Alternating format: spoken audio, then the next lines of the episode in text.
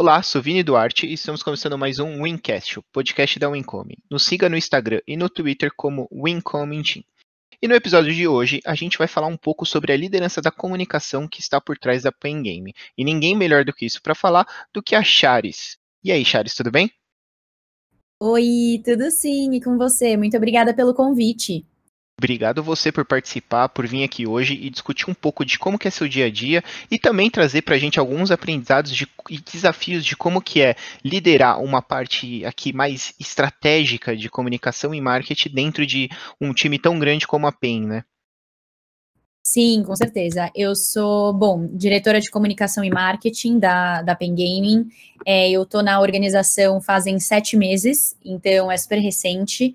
É, e estou super aberta, vamos discutir, vamos discutir sobre planos de comunicação, sobre é, as nossas prioridades, enfim, vamos nessa. Perfeito. E para começar, eu queria entender então com, com você, qual é a sua história, assim? Como que você chegou na PEN? Se você já jogava desde pequena, se não, se esse mundo é novo para você, como que foi a, a sua conexão aqui com o mundo dos esportes? É, bom, basicamente eu jogo sim desde pequena. É, não posso falar que jogo os jogos, obviamente, que estão em pauta hoje, porque são jogos recentes, mas eu adorava jogar The Sims, eu adorava jogar. É... Ai meu Deus, me fugiu o nome. Eu adorava jogar Age of Mythology, Age of Empires, eu gostava muito de consoles. É, então, assim, sim, é, eu jogo desde pequena, mas de fato essa foi uma paixão que com o passar dos anos foi se perdendo. Então, na minha adolescência, por conta das responsabilidades, já jogava muito menos, é, e na vida adulta, menos ainda. É, a minha paixão, na verdade, ela voltou, é, é, ela voltou a ser reacesa, né, por esse território em 2017, quando eu trabalhava numa agência chamada Grey Brasil, que atende Gillette Brasil. É, e dentro de Gillette Brasil, eu pude, enfim, fazer projetos que são super incríveis, que ganharam muita visibilidade.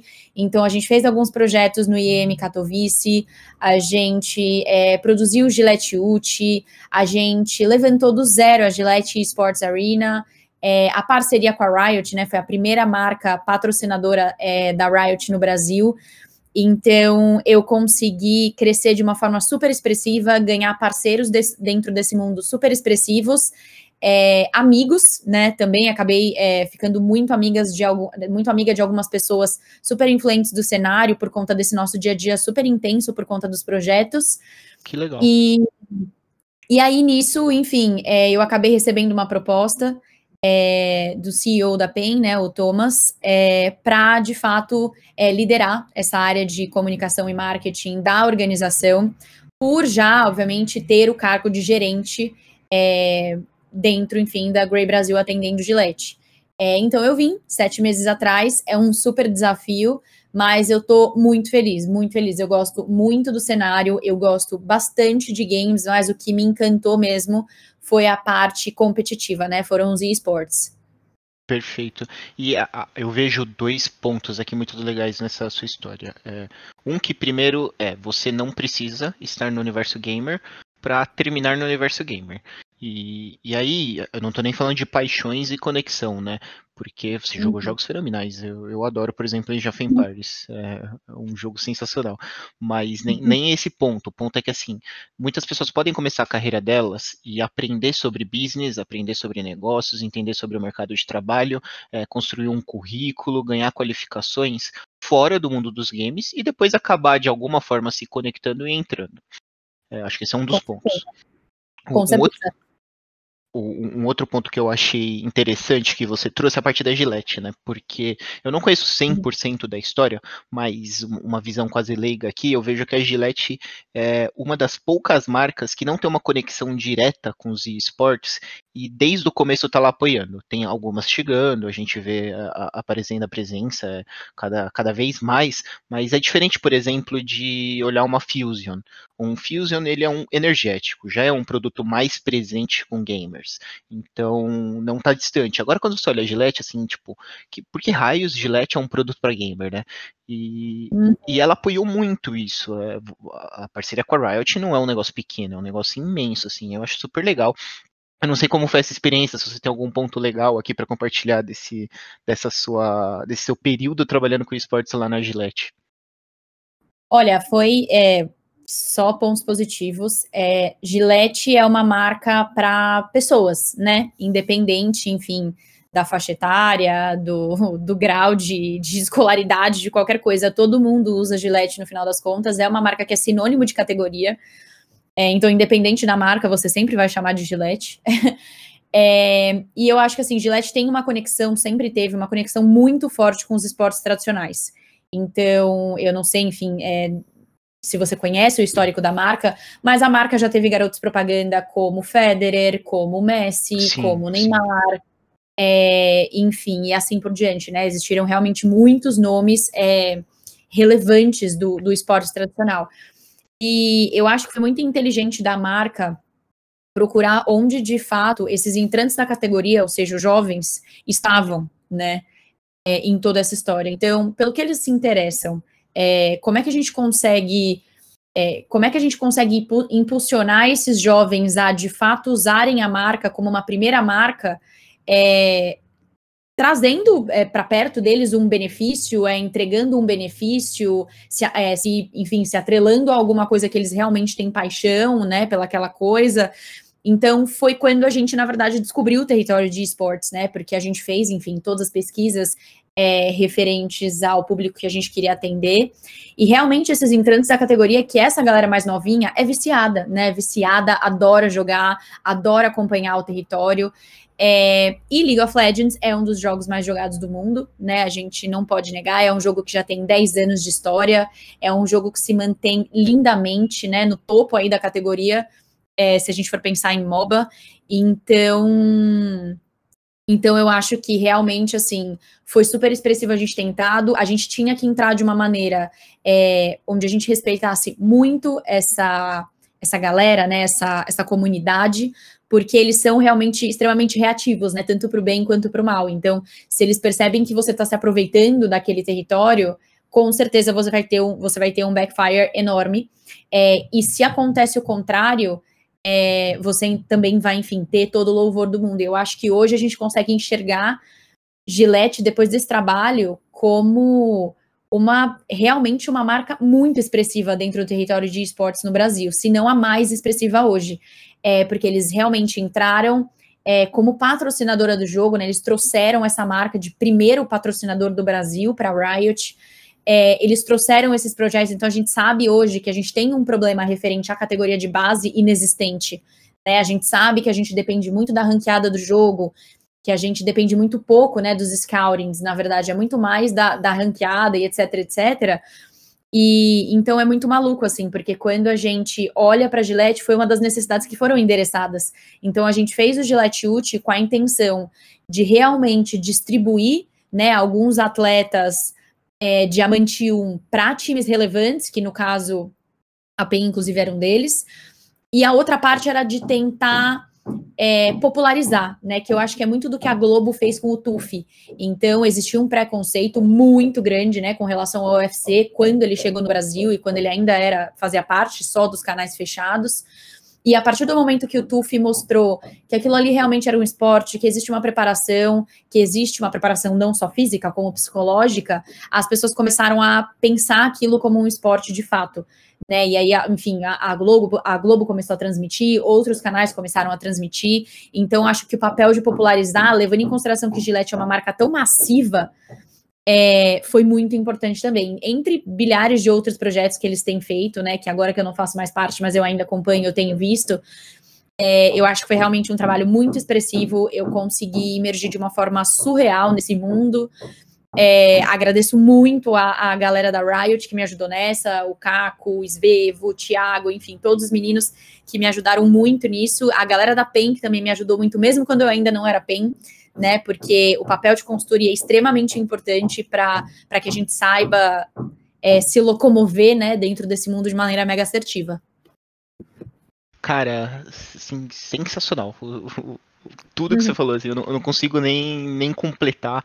É, o, o, que eu diria aqui para você que, entre aspas, está do outro lado, é, deve ser fantástico você ver que existem empresas como a Gillette que existem. É, por aí dando essa oportunidade, porque o que a, a PEN e times e todo o universo que emerge no esportes precisa é de marcas como a Gillette fazendo, acreditando e, e não é não é ser ONG, não é não é ajudar, é, ter dó e falar vamos lá, não é porque é um mercado, é, é porque é um uhum. business que tem muito potencial, que atinge resultados magníficos e que gera uma fidelidade de cliente que talvez são pouquíssimos os setores que atinjam o mesmo nível. E falta hoje cases de sucesso que consigam justificar isso para que outras marcas consigam chegar lá, porque são poucas que têm se arriscado, porque definitivamente é um risco quando você não conhece o mercado, é, principalmente falando assim, ah, mas lá fora dá certo, ah, mas no Brasil é diferente. Então, é, é, de qualquer forma, é um risco. Pensando como grandes acionistas falarem, putz, não, eu vou colocar minha empresa aqui dentro, é, colocar parte do, do, meu share aqui de propaganda, de mídia, falando de esportes, é, é um risco que é assumido. Só que o, esses cases são muito importantes para mostrar que o risco é muito menor do que se você colocar hoje em meios comuns de, de divulgação de propaganda, né? É, talvez seja melhor você colocar em esportes do que colocar na TV. É, em questão de alcance, fidelidade e conversões, né? É, é, é, uhum. é, um uhum. absurdo muito legal. E acho que você tocou num ponto, e eu, eu vou aproveitar para deixar essa para o público aqui, essa novidade, que a gente, como um Incoming, tem se posicionado e buscado e construindo planos para isso, porque a gente quer ser, dentro dos esportes, uma organização que não para ser multicampeã, primeira do cenário e etc., exatamente porque o cenário já está, digamos assim, exaurido disso, né? A gente já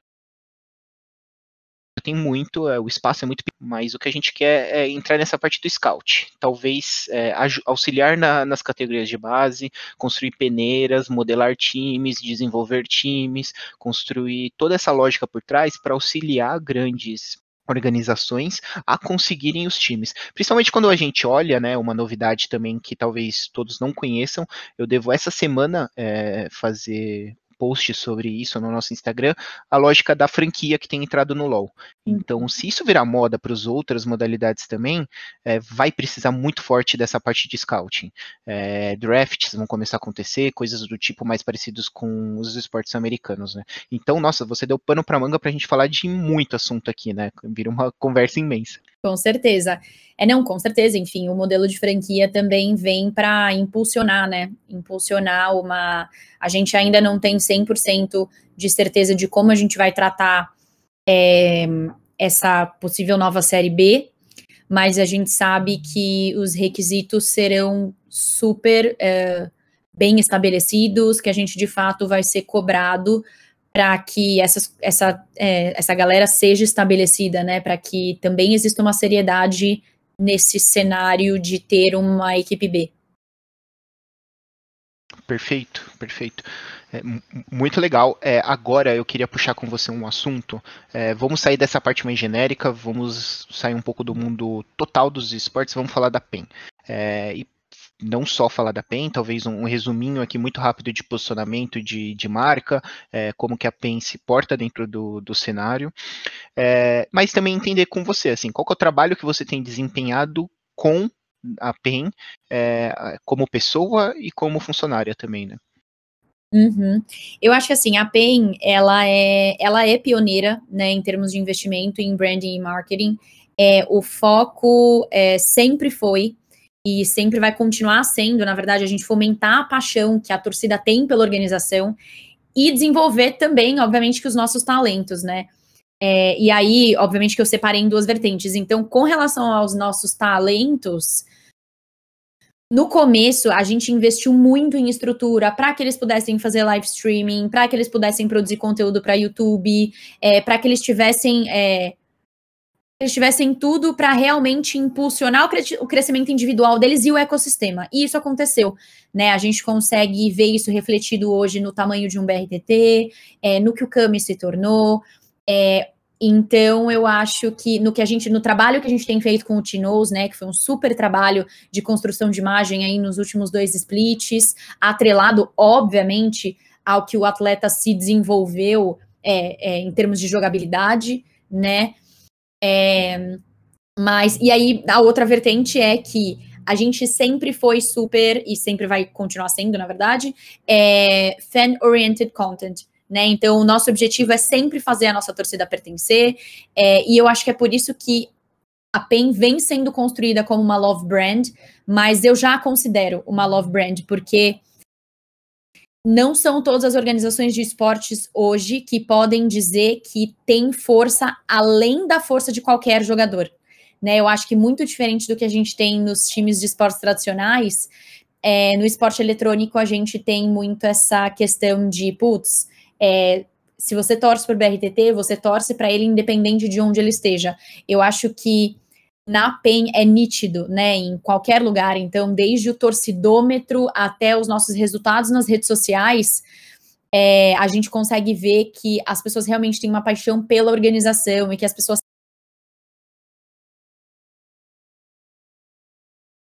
pedem para que a gente mantenha as lines, mas que é um amor pela organização, né? É independente, enfim, de novo, da, além, vai além da força de qualquer um dos jogadores que Nossa, a gente venha trazer. Aqui rapidinho, então. É, esse ponto que você trouxe, eu já falei até em episódios anteriores e comento até em roda de bar. Bar tá meio longe, né, devido à pandemia, mas modo de falar, de que realmente os esportes ele é muito assim, né? A gente é, não consegue ter muitos times que consigam gerar torcidas próprias. As torcidas são para os jogadores. E eu queria entender assim, é, para você, talvez pessoalmente ou até profissionalmente, eu não sei como foi a sua participação dentro disso, é, como que você vê que a PEN conseguiu atingir isso? Porque é, é quase que, que uma receita de sucesso, né? A gente falar de é, conseguir torcer para a PEN e não só para o BRTT. Sim. É, eu acho que, na verdade, é a maneira como a gente opera. Então, desde, enfim, desde essas coisas que eu acabei de citar, de a gente dar estrutura para que realmente esses meninos consigam, para que a gente consiga impulsionar, né, o crescimento individual de cada um deles, até, por exemplo, a gente gerar conteúdo que é capaz de criar esses laços inquebráveis, sabe, entre organização e torcida. Então, por exemplo, a gente cria várias ações de marketing que são é, conectadas com putz, lançamos um uniforme novo, a gente, a PEN vai levar os jogadores é, para entregarem essas camisas, para entregarem os primeiros 10 uniformes é, para esses meninos, para esses compradores, para esses fornecedores, para esses consumidores, enfim, como a gente quiser jogar, a gente, eu gosto de chamá-los de torcedores. É, para esses torcedores, é, eles vão assinar ali na hora, eles vão ter uma brand experience. E by the way, a gente usa os meninos, obviamente, para é, eles são a carinha do time, é, são essas pessoas que estão ali, que estão lutando pela gente, que estão dando sangue pela nossa camisa. Mas eu acho que o mais importante é realmente você criar esses laços inquebráveis, você criar, você ser conhecido por criar o hype para qualquer que seja o momento da organização. Então, acho que agora é, que a gente foi para a final do CBLOL, a gente tem exemplos muito interessantes disso, né? Então, a gente se preocupou assim que a gente. Como a gente tinha é, duas características muito grandes desse split, na verdade, foi uma, a intensidade, né, da PEN, porque a gente ganhava, quando a gente ganhava, a gente atropelava, quando a gente perdia, a gente perdia muito rápido também. Então, a característica foi uma, é, a, a, intensidade foi uma característica muito grande nossa nesse último split, e a distância, né, porque eu acho que a torcida nunca se sentiu tão distante da gente, é, porque de fato eles não conseguiam mais ver os meninos é, pelas câmeras do CBLOL aos finais de semana. É, os meninos não estavam juntos, né? Eles ficaram aí por mais de por sete meses, né? Separados. Na verdade, diria eu que por uns seis, porque no último mês eles até que ficaram juntos, né? Depois de todas as testagens é, obrigatórias da Riot para o Covid, é, para que a gente pudesse fazer o evento presencial. Então, eu acho que a gente fez um view para a gente fez um vídeo trazendo muito dessa intensidade no olhar da torcida para a semifinal. A gente fez outro vídeo para a final, trazendo esse olhar de intensidade é, pelos jogadores. Né? E antes disso, a gente já tinha feito algumas ilustrações é, que, enfim, a gente mudou todas as capas das redes sociais dos nossos atletas, da, da organização, é, onde a gente conseguiu colocar a ilustração dos meninos com os campeões que representaram eles nesse split, para tentar trazer as pessoas para mais perto da gente, né? Primeiro, porque para um momento extremamente icônico da organização, que é voltar para os playoffs. É, segundo, que para realmente criar esse hype, né? Eu acho que o hype que a gente criou para a final, a maneira como a gente chegou na final, eu acho que é o que faz a diferença. Então, faz a diferença criar esses laços inquebráveis, faz a diferença ser a organização que é modelo. Então, não importa o que a PEN faça, se é criar a nossa hashtag Juntos pelo Tri, e na semana seguinte você vai perceber que basicamente todas as organizações criaram uma hashtag, é, se é fazer uma ação, se é usar um formato diferenciado. Então, vou te dar um exemplo de formato diferenciado. É, o áudio né, da partida com dos jogadores, ela é sempre disponibilizada pela Riot, sempre foi. E a gente, é, enfim, tem BMW como um dos nossos clientes, e a gente, em algum momento, a gente falou, putz, a gente queria é, aumentar essa proximidade, a gente queria que BMW pudesse oferecer um conteúdo realmente exclusivo para a comunidade, né?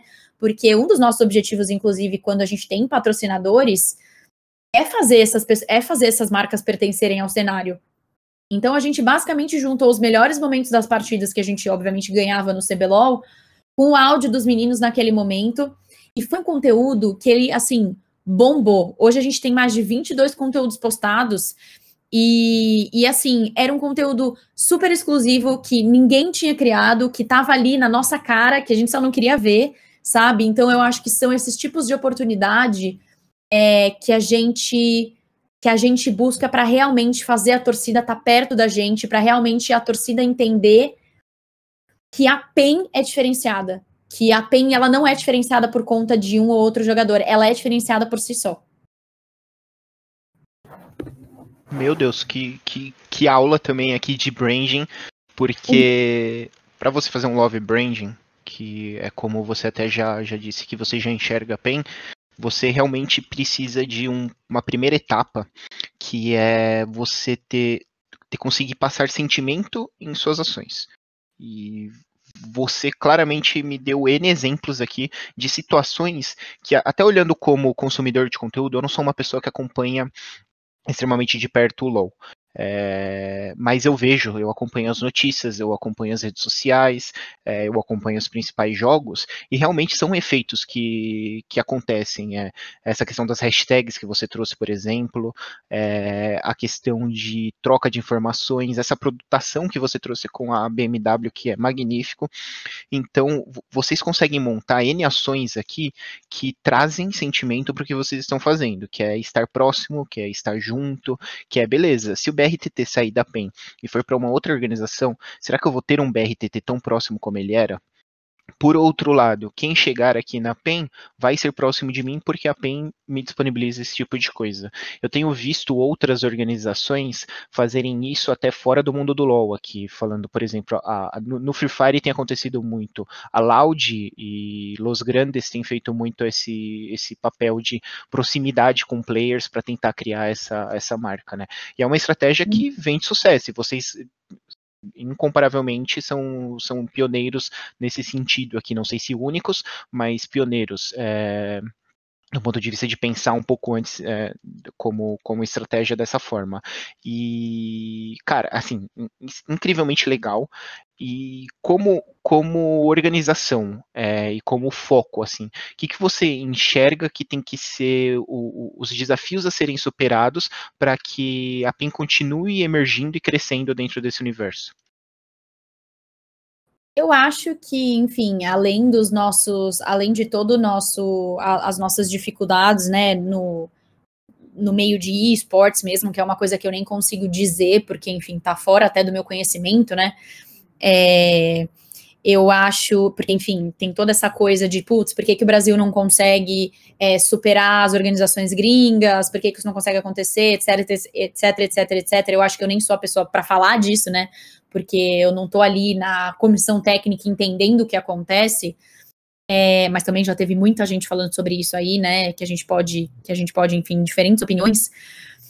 É, eu acho que como organização, os nossos desafios são em realmente continuar continuar criando esses formatos especiais, continuar trazendo essa galera para mais perto da gente. Eu acho que a gente não conseguiu é, executar metade da nossa capacidade em termos de produção de conteúdo ainda, é, na minha cabeça. Então, a gente tem muita coisa nova é, para fazer. A gente tem, a gente vai fazer, a gente fez 10 anos, né, esse ano. Então, ano que vem vai ser um ano com muitas surpresas, com muitas coisas incríveis, é, com estruturação, que é uma coisa que eu acho que todas as organizações vão passar é, a fazer, né? Então, a gente já viu que a Van fez o anúncio deles com relação a, enfim, um complexo. Eu acho que todos nós, todos nós, a gente tem que pensar em como é que a gente realmente, é, como é que a gente vai é, nesses training, né, nesses training facilities, né? Como é que a gente vai realmente construir esse império para que a gente consiga produzir 10 vezes mais conteúdo do que a gente já produz. É, então, eu acho que os nossos desafios, pelo menos do meu lado, em termos de marketing e comunicação, é realmente é, subir o nível com relação à produção de conteúdo, é, e conseguir também permear um pouco mais os veículos de comunicação, né? Levar os esportes um pouco mais para para popularidade, levar a PEN para essa popularidade, é óbvio que isso não depende só de mim, né? Isso depende também muito do momento da organização. É, mas eu acho que próximo dos veículos, é, ensinar os veículos, estar tá ali prestando esse papel de consultoria também para os veículos, para entender o que é relevante, o que não é relevante, que tipo de informação seria legal sair no mercado, quais são as, as exclusividades é, aparentes, enfim, tudo isso é mega importante. Eu acho que uma coisa é super conectada à outra, então, obviamente, todos esses problemas envolvendo esports é uma coisa que impacta diretamente em mim, né? Porque no final das contas eu comunico o que a gente é ou o que a gente quer se tornar. Mas. Mas eu acho que basicamente é isso, assim, eu acho que a gente tá, meu, no 50% do que a gente consegue ser, a gente ainda tem muito chão, é, e eu tenho certeza que a gente vai chegar lá. Perfeito. E um, acho que um, uma frase muito interessante, não, não me recordo agora o autor dela, que diz muito a, a, respeito disso de metas, né? Que se você sente que você atingiu o, o seu ponto máximo, significa que você não está mais fazendo um, um bom trabalho. É, você tem que sempre ver que tem muito mais pela frente. E acho muito legal esse posicionamento de seu pessoal, mas também como organização. É, eu queria entender um pouco, talvez seja importante para as pessoas que estão ouvindo, acho que parte da audiência tem uma conexão muito forte aqui com o nosso conteúdo para entender a, a profissão em si de como que é seu dia a dia na prática. É, vou te exemplificar aqui até para facilitar. É, um, um, profissional, vamos pensar aqui uma, uma diretora de marketing de uma empresa comum.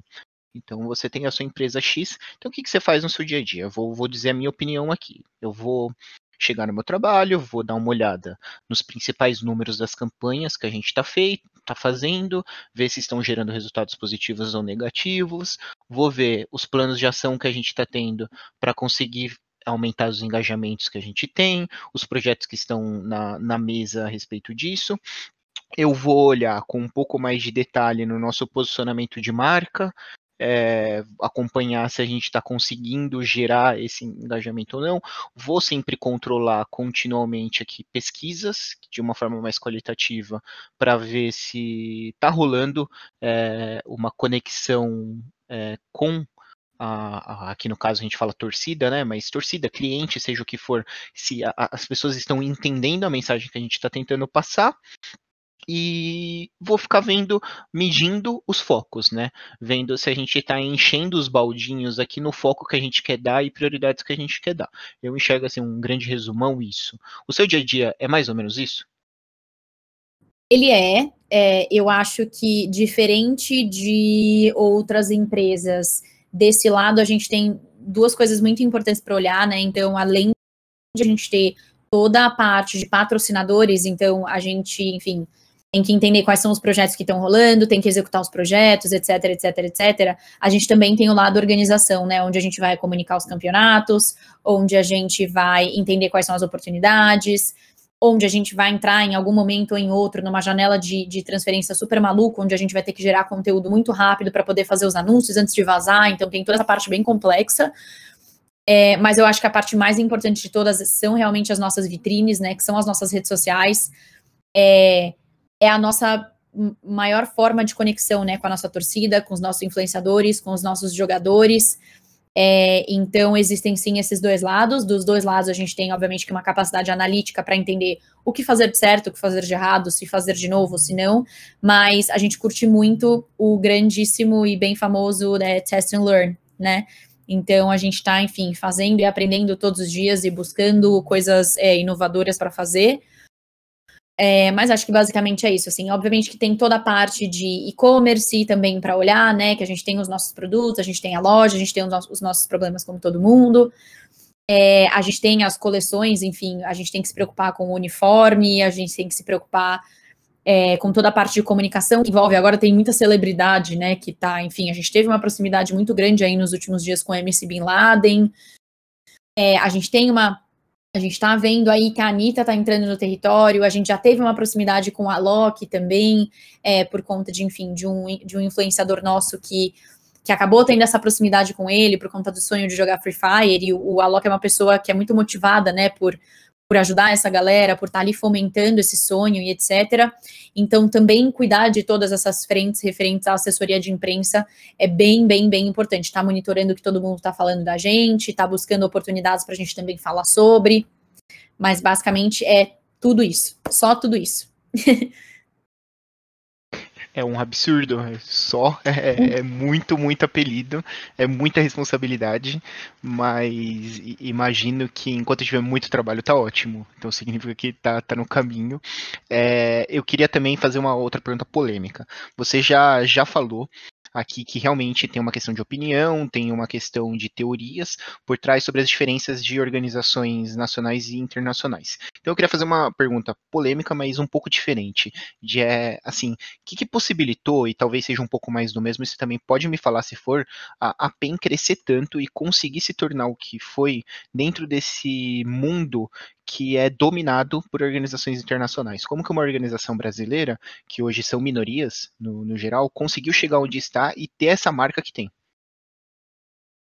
É, é uma ótima pergunta. Eu acho que, inclusive, meu, a gente tem muito dado para defender esse maravilhoso acontecimento, né? Então hoje a gente realmente a gente realmente é destaque, né? A gente consegue competir de igual para igual com algumas das principais dos principais times internacionais, né? Então, uma Cloud9, uma Team Liquid, uma Team One. É, a gente consegue realmente competir, eu digo, em número de fãs, tá? É, fazendo as somas dos canais, enfim. É, porque a gente, inclusive, fez uma pesquisa é, disso não faz muito tempo, acho que em agosto, é, e a gente conseguiu ver que realmente a gente consegue, de uma forma ou de outra, estar tá ali entre essa galera. Eu acho que assim, o perfil do brasileiro é uma coisa que ajuda, porque a gente sabe o. A gente sabe que a gente já tem um perfil de apaixonado, de excêntrico, de viciado, né, em esporte, esporte, esporte tradicional, esporte, enfim, é eletrônico. A gente sabe que o Brasil já tem essa cultura, né, de ser um pouco não vou, como é que eu vou falar isso? não vou falar que a gente é um pouco mais emocionado, mas eu acho que a gente, a gente é mais fã, né? A gente é mais acalorado. Acalorado, exato. A gente é mais acalorado. Então eu acho que isso ajuda muito. Eu acho que o e aí, obviamente que isso atrelado ao fato de que a gente está num país que tem 300 milhões de pessoas, né, obviamente, é, e ao fato de tudo que a gente faz ser em torno dos nossos atletas, da nossa organização, de fomentar essa paixão, de aproveitar esses momentos importantes da organização para fazer alguma coisa que possa trazer essa torcida para perto da gente, eu acho que é o que realmente deixa a gente relevante. Outra coisa que a gente não pode negar também, que deixa a gente extremamente relevante, inclusive em últimos casos aí com a Fnatic, é que as marcas que a gente tem, né, como patrocinadores, então a gente tem uma Coca-Cola, a gente tem BMW, a gente tem Team Live, a gente tem Western Digital, é, a gente tem um banco, BS2, a gente tem Piticas, a gente tem muita marca patrocinando a gente hoje, muita marca que é muito forte no Brasil.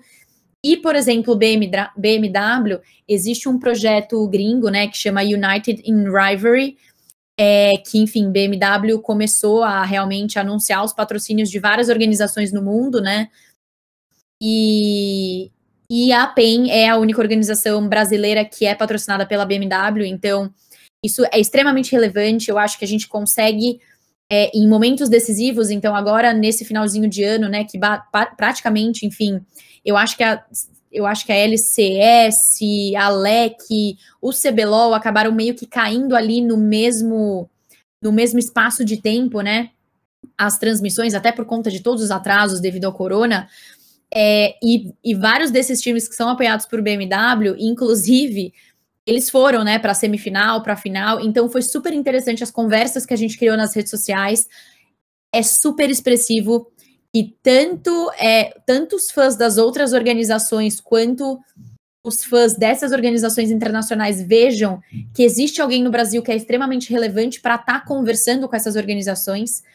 Então, acho que, enfim, são muitos pontos a favor. Assim, acho que desde a gente ter um patrocinador que tem um, um super, enfim, um super cuidado em ter todas essas organizações juntas, em realmente ter uma organização em cada é, em cada território, né, em cada servidor é, do mundo, né, sendo patrocinada pela marca e criar esse tipo de coisa que possa unir a gente, eu acho que é bem interessante. E aí, pelo fato de a gente estar tá no Brasil, de a gente ter esse fanatismo, de a gente ser acalorado, de a gente ter um plano de comunicação que roda super legal, acho que tudo isso é, acaba acaba criando né, essa, essa, essa competição meio que de igual para igual que a gente consegue ter com esses times definitivamente igual para igual. Quando eu comecei a entrar no mundo de conhecer o competitivo, eu inclusive achava que vocês eram internacionais. Assim, há quase 10 anos atrás, assim, bem no começo da organização. Porque, né, um nome internacional batendo de frente com, com as outras, você fala, putz, não é nem nacional isso aqui. É, mas realmente é, é, é muito interessante toda essa estratégia e pontos que você trouxe, eu acho que são super coerentes e fazem sentido.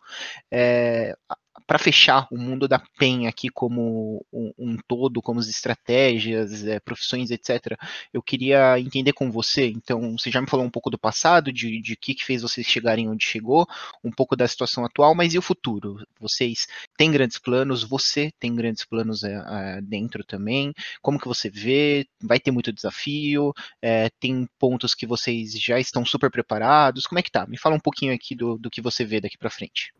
Eu acho que sim, eu acho que a gente já vem monitorando, a gente já vem monitorando é, o futuro, né? Eu acho que não é, de, não é novo para ninguém que a gente tem grandes jogos, né, que já chegaram ou estão chegando. Então a gente tem o Valorant, a gente tem Wild Rift que vai chegar. É, então a gente sabe que a gente vai precisar olhar para muita coisa, que a gente vai precisar tomar essas decisões de realmente quais lineups a gente a gente acha que faz sentido, né? A gente estabelecer ah, novas lineups ou lineups que façam sentido de repente a gente dissolver. A gente ainda não tomou nenhuma decisão, mas assim, a gente sabe que vão ter decisões daqui para frente, né? Porque é isso, jogo eletrônico é isso. Eu acho que as novidades elas estão aí para serem exploradas, né? E se e se, se conseguirem criar um cenário competitivo como a Riot, por exemplo, fez no Brasil, é, enfim, é nisso que a gente quer estar, tá, né? A gente quer estar tá é, nesses grandes projetos que realmente fomentam essa paixão, que realmente fazem diferença, né, para os nossos queridos e amados joguinhos. É, e eu acho que, para mim, pessoalmente, acho que essa é a parte mais de esportes da PEN, né? Acho que comunicação é o que eu já disse, então, continuar criando essa conexão, continuar criando essas personalidades para o cenário, é, continuar de uma maneira ou de outra é, inovando em termos de como comunicar, de quando comunicar, é, sair um pouco do nicho. Eu acho que um dos nossos maiores sonhos é sair um pouco desse, desse nicho, é, é de repente ir para algum para algum outro território, comunicar em algum outro território, ser realmente ousado. A gente quer ser muito ousado em termos de comunicação e marketing daqui para frente. E eu acho que pessoalmente, enfim, eu tenho muitos desafios ainda para serem cumpridos dentro da PEN. Eu estou bem feliz dentro da organização. É, Tô, e tô muito animada, tô muito animada com os próximos passos, tô muito animada com as coisas que eu sei que a gente é capaz de fazer. É, e que aos pouquinhos, enfim, a gente vai chegar lá. Que legal. É, acho que antes de da gente finalizar, porque que a gente sempre tem um tempo curto, não dá para falar com muitos detalhes de tudo, apesar de ter assunto que a gente poderia passar a tarde toda falando. Eu queria fazer uma pergunta que eu costumo sempre fazer para as convidadas que, que passam aqui, que eu, eu, sempre gosto de conscientizar nesse, nesse ponto e, e, passar e entender com você quais foram o, os desafios, ou até uma história marcante, ou algum ponto que você queira trazer, falando um pouco sobre as dificuldades de ser mulher dentro desse meio. Não só nesse meio, né? É uma dificuldade de ser mulher como, como um todo, né? Dentro do, do mundo machista que a gente vive, mas dentro dos esportes, definitivamente tem um pinguinho pior daqui do que a média, né? Sim. É, eu acho que isso acontece dentro dos esportes, isso acontece. Eu acho que é parte do DNA, tá? Do território, porque o que eu penso é os, obviamente que os meninos, né, existe uma parte cultural de que os meninos ganham os videogames e as meninas ganham as bonecas, né? Hoje isso já está se desmistificando, graças a Deus, mas isso existiu. Graças a Deus. Então, então, de uma forma ou de outra, as meninas cresceram sem ter acesso, e quando elas tinham acesso, elas eram. Existia um preconceito, né, de mulheres terem acesso a videogame porque a gente é ruim ou porque whatever. É, e eu acho que nos jogos eletrônicos não é diferente, né? Então, ter ali o, o seu primeiro computador, é, ter acesso a esse tipo de jogo é uma coisa que realmente o público masculino tem é, muito mais do que o público feminino também, por uma questão cultural. É, e, infelizmente, as meninas que existem na comunidade são muito rechaçadas, são muito maltratadas. É, isso diminui a presença das meninas, isso faz muitas vezes com que as meninas é, se escondam atrás de nomes masculinos, né, para poderem estar tá ali, para poderem estar tá fazendo parte. É, e eu acho que as organizações de esportes, de uma maneira ou de outra, elas foram sendo criadas em cima de times que já competiam, né? Então, por exemplo, a gente for dar um exemplo da PEN, é, o próprio Pada, né, que é o nosso, o nosso fundador, ele veio do Dota e ele veio de um time de Dota masculino. Então, no começo, a gente tinha realmente, tipo, meu, quem era o financeiro da PEN? Putz, era o cara que era o ex-jogador de Dota. Quem é o cara do marketing? É o cara que. Porque realmente eram as pessoas que jogavam que estavam fazendo aquilo ali acontecer, né? Eram as pessoas que faziam parte, que eram muitas vezes profissionais, ou que faziam parte, ou que jogavam muito, que realmente se interessavam em, em trilhar e fazer aquele sonho acontecer. Então, naturalmente é um cenário que até o back-office é muito composto é, por homens, mas que bom, né? Isso vem mudando muito drasticamente. Eu acho que com a profissionalização de todos esses times, isso vai mudar drasticamente. Isso já mudou muito na PEN. Então, realmente, dentro de um board de diretores, onde a gente tem no máximo cinco pessoas, é, a gente já tem duas mulheres, então a gente tem quase 50% do board sendo composto né, por mulheres. É, a gente tem um time de marketing que hoje também é 50-50, a gente tem mulher, a gente tem 50% de representatividade feminina dentro do time. É, eu acho que em termos de back-office, a profissionalização vai ajudar muito, né? Porque existem outros territórios, como o próprio marketing dentro das empresas, que já são extremamente ponderados nesse sentido. Mas com relação ao outro lado, né, que é o lado realmente de trazer as lineups, de entender, eu tenho um questionamento muito grande dentro de mim que é: ninguém nunca perguntou para as meninas, né, para as pro players, o que elas realmente querem. Então, elas querem uma liga que é só feminina, porque hoje a gente sabe que todo e qualquer campeonato, quer dizer, todo e qualquer não, mas eu estou generalizando, mas assim, um CBLOL, uma LBFF, a gente sabe que são campeonatos mistos né? E mas a gente sabe também que é, o motivo pelo qual as meninas não estão inseridas nisso é porque simplesmente elas não estão nas filas ranqueadas em sua maioria, né? Como os homens estão, por exemplo, em sua maioria. Então, é natural que elas não apareçam no cenário competitivo. Perfeito. Então, eu acho que além da. Eu acho que as organizações têm uma responsabilidade, mas eu acho que essa é uma responsabilidade que é, eu acho que é uma cultura que a gente vai ter que construir a quatro mãos. Eu acho que atletas, influenciadores, publishers, é, organizações, eu acho que a gente tem que juntos entender realmente quais são os projetos que a gente vai tirar do papel para mostrar que esse cenário ele não é só é, para o público, ele não é só destinado ao público masculino, né? Quando uma publisher lança um jogo, muito pelo contrário, né? Existem pesquisas que hoje já mostram que, por exemplo, joguinhos mobile, as mulheres estão dando aí um baile nos homens, né? Muito, então, 70, 30 chegamos já, né? Exato. Então a gente realmente tem, eu acho que é uma, é uma situação cultural que a gente vai mudar é, com o tempo, né? Eu acho que como tudo que é cultural, é, seja a homofobia, seja é, o racismo, qualquer uma dessas coisas, eu acho que as pessoas evoluem, né? Então a gente já tem aí uma. Olha como a gente já evoluiu em termos de é, direitos né, da comunidade LGBTQI, é, da comunidade negra, olha como a gente já é, evoluiu. Tem muito a, ser, a gente tem muito a evoluir ainda. A, a sociedade, a sociedade brasileira é muito grande, né? A gente tem. A gente tem perfis muito diferentes, né? Quando a gente fala de sul e nordeste, não parece nem que a gente está falando do mesmo país, né? Em termos de em, em, termos comportamentais. Definitivamente. Mas, mas eu acho que é isso, assim, é cultural. Então, com o tempo a gente vai criar essas ações, com o tempo a gente vai entender como é que a gente vai lidar, com o tempo a gente vai fazer as perguntas certas para entender realmente como é que a gente quer colocar essas meninas é, para serem respeitadas dentro desse cenário, porque fazer por fazer, por uma ação de marketing, de simplesmente criar uma lineup ou de simplesmente ter uma menina para fazer parte de uma lineup que nunca vai jogar ou que vai permanecer sempre no banco, é, não é isso que a gente quer como organização, como Pen Gaming, né? Não é isso que eu quero como como o que eu vou deixar aí para a organização como parte do que eu vou fazer na minha vida, né? Então, eu acho que basicamente Perfeito. é isso. Eu faço de todas as palavras as, as, minhas e realmente um ponto que você tocou agora no final eu acho que é muito importante que é não pode ser só marketing. Se for, vai dar errado.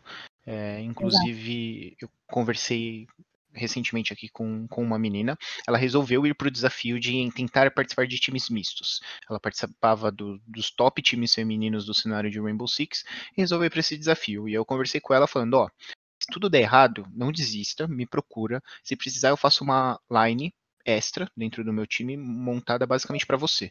Então você é titular, a gente vai arranjar mais quatro pessoas para jogarem, porque você é pioneira de uma mudança que tem que acontecer.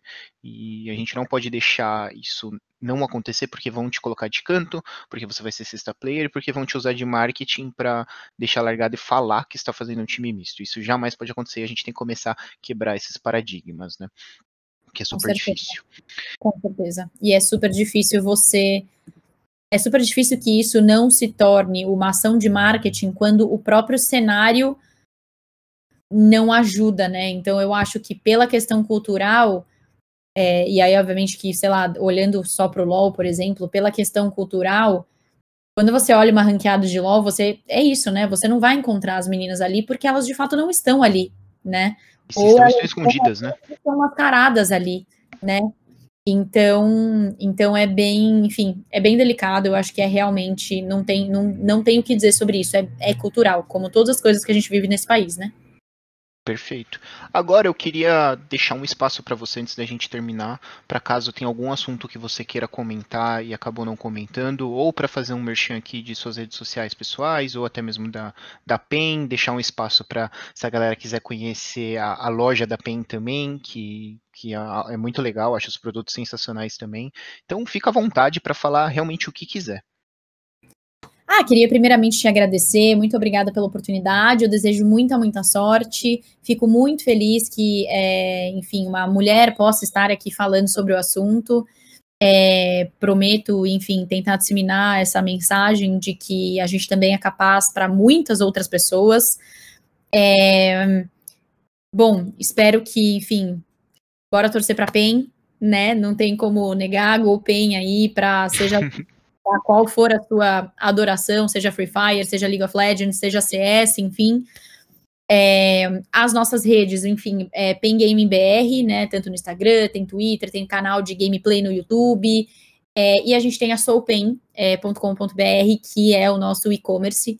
Então, para que, enfim, tem os nossos, tem o nosso uniforme, tem os nossos produtos casuais, para quem quiser se vestir de PEN da cabeça aos pés, porque a partir do momento que as pessoas conhecem a PEN, elas realmente se vestem da cabeça aos pés. É, eu posso dizer que eu fui exatamente assim, tá? Super julgava, super julgava as pessoas que usavam roupa de organização. Hoje eu basicamente não tiro é, o meu moletom ou a minha calça, sempre tem algum elemento PEN.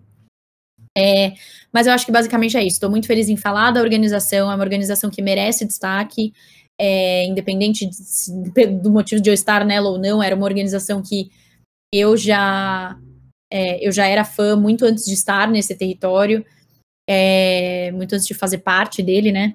Quando eu estava, enfim, em Gillette ainda já era o meu time do coração e eu tenho imagens para provar, mas porque eu já fui em final de CBLOL com a camisa da PEN, mesmo quando eu era é, mas enfim, eu acho que basicamente é isso, é muito mais agradecer do que qualquer coisa pela oportunidade.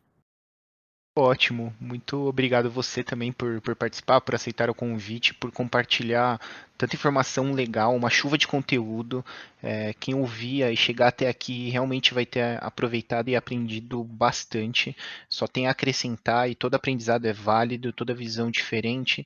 É, e, e verificar também a convergência de informações, de opiniões que a gente vê vindo de diferentes é, lados aqui do, do mundo, que nos mostram que o caminho está certo, que a gente tem que trilhar e que a gente tem que batalhar por algumas coisas. É, fico muito feliz, muito obrigado mesmo. Obrigado também a todo mundo que chegou até aqui. Deixar também de novo o nosso merchan para que siga a gente lá nas redes sociais, tanto no Instagram como no Twitter, como em Comentim, para acompanhar tanto os podcasts quanto um pouco do time, como também alguns conteúdos que a gente faz de esportes, tem muita coisa que a gente solta lá. E é isso, pessoal. Muito obrigado pela, pela participação, muito obrigado por ouvir. Mais uma vitória para conta. Valeu, Wincasters. Tchau, tchau. Tchau, tchau.